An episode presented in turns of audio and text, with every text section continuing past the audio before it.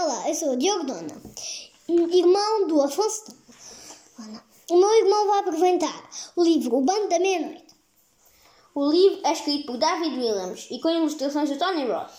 Tom, um rapaz de 12 anos, é a personagem principal desta aventura. A história passa-se numa enfermaria do Hospital Lord Font, em Londres. Tudo começa quando Tom leva uma, com uma bola de cricket na cabeça em pleno jogo de cricket. Acorda no hospital, onde é recebido pelo homem mais assustador que já viu. E quando pensa que nada pode piorar, conhece a terrível enfermeira responsável pelas crianças.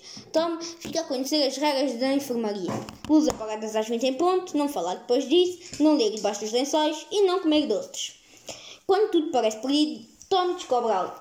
Descobre que existe algo tão secreto como o Bando da Meia-Noite, criado por uma criança entregada no hospital há 50 anos atrás, que se dedica a concretizar sonhos.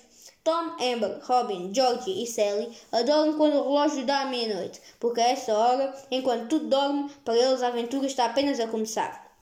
Juntos vão, vão realizar os, todos os seus sonhos, mas o desafio maior será concretizar o desejo de Sally, uma criança com cancro que pretende viver uma vida longa e feliz.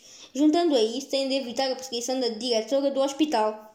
A minha parte favorita da história é quando as crianças do bando da meia-noite roubam balões para realizar o desejo de George, um rapaz com problemas de peso, cujo sonho é poder voar.